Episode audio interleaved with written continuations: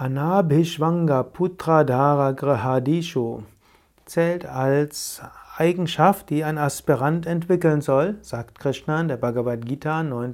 9. Vers, 13. Kapitel. Was ist das also? Anabhishvanga Putradhara Grihadishu. Anabhishvanga heißt Nicht-Identifikation. Beziehungsweise, ist eigentlich, wir sollten eben nicht damit uns identifizieren. Also nicht identifizieren mit was? Mit Putra. Putra heißt Kindern. Äußerst schwierig.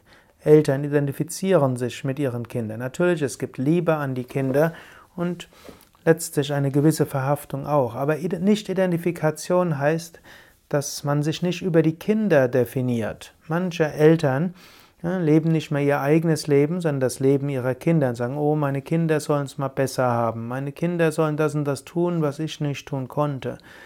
Man hat selbst erwart, zu konkrete Erwartungen für die Kinder und die Kinder können dem nicht gerecht werden.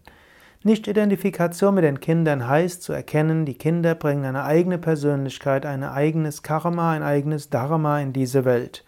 Und du bist so etwas wie Geburtshelfer, ein Geburtshelfer über viele Jahre. Nicht nur Geburtshelfer, dass die physische Geburt entstehen kann, sondern auch, dass das Karma und das Dharma sich entfalten können, dass die Eigenschaften des deines Kindes sich entfalten können.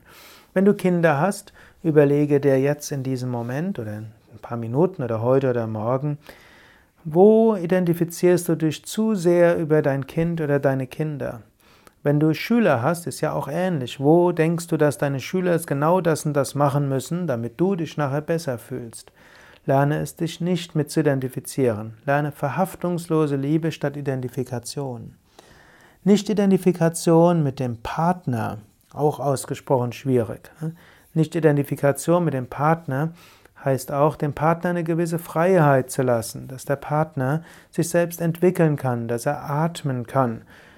Nicht denken, der Partner muss so und so sein und er darf nicht anders sein, er darf vor allen Dingen nicht anders werden, als ihn gerne hätte. Hm, manche Menschen, wenn sie sich verlieben, mögen den Menschen, in den sie sich verlieben, zu 80 Prozent, wahrgenommen 80 Prozent und denken, die anderen 20 Prozent werden sie schon noch hinkriegen. Der Partner ist vielleicht in Wahrheit hm, zum großen Teil anders, als, man, als er wahrgenommen wird. Nicht-Identifikation heißt zu erkennen, du bist eine eigenständige Person. Mit dem Partner zusammen kannst du dich entwickeln. Ihr könnt schöne Momente erleben, ihr könnt euch gegenseitig Herausforderungen geben, ihr könnt euch in eurer Entwicklung bestärken.